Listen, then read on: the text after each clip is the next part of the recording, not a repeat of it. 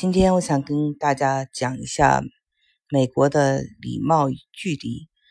美国呢有一群人就是特别有礼貌，嗯，他见了你呢会拥抱你，非常亲热，左边亲一下，右边亲一下，啊，我很想念你，怎样？大家应该都很熟悉这个场景，因为现在中国的社会的社交场合上，大家也是这样的。那么这种明显的带这种虚伪的和做作的这种亲热呢，大家知道，就是这种礼貌和这种亲热呢是比较做作。但是为什么大家还一定要这样去做？嗯，那就是首先一点，呃，礼貌呢产生距离，他这样越对你礼貌，越对你谦和，或者表面上的热情，他实际上呢，嗯。就是在给你个非常明显的信号，我不想跟你做朋友，或者说我想跟你保持距离。所以我们会发现呢，就是你在那个公立学校和这个私立学校，呃，教育出来的小孩的礼貌的程度是不一样的。私立的小孩会特别的有礼貌，呃，这种特别的有礼貌，其实呢是在一个，呃，就是暗示，就是说我是有身份的。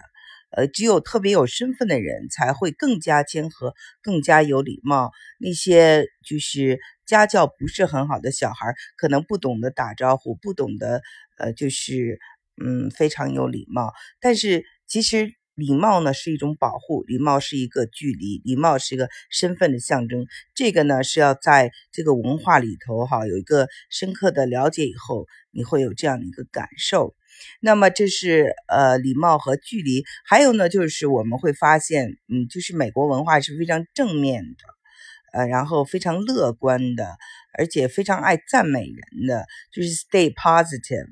呃，比如说，嗯，中国的那些朋友见了你说，哎，你又胖了啊，哎，你脸上怎么这么多疙瘩？哎，你怎么跟这个女孩交往啊？她那么丑啊？你怎么跟这男生？呃，交往啊啊，他这个不好，那个不好啊，像这种东西，你在这个美国的文化里呢，就是比较少听到。嗯，我觉得就是比如说，呃，哪怕就是一个陌生人哈，比如说给你照相，照完相他还会想办法赞美你说，哦，你的家人都很漂亮，怎样？呃，让你就心情很舒畅。但是你心情很舒畅的同时呢，你不要忘了你自己是谁，不要就是经常习惯了赞美了就不喜不喜欢人们批评你啊。但是我想说的呢，还不是这个重点，我想说的重点是说为什么呃要赞美你，然后呃赞美当然是呃随喜是一种非常好的文化，但是呢有一个哈佛大学毕业的一个博士。啊，一个美国犹太人，他也跟我分析过这个事情。他说，我们美国人呢，就是非常实际的。我如果说你不好，那说完了以后，你是不是就知道自己的问题了？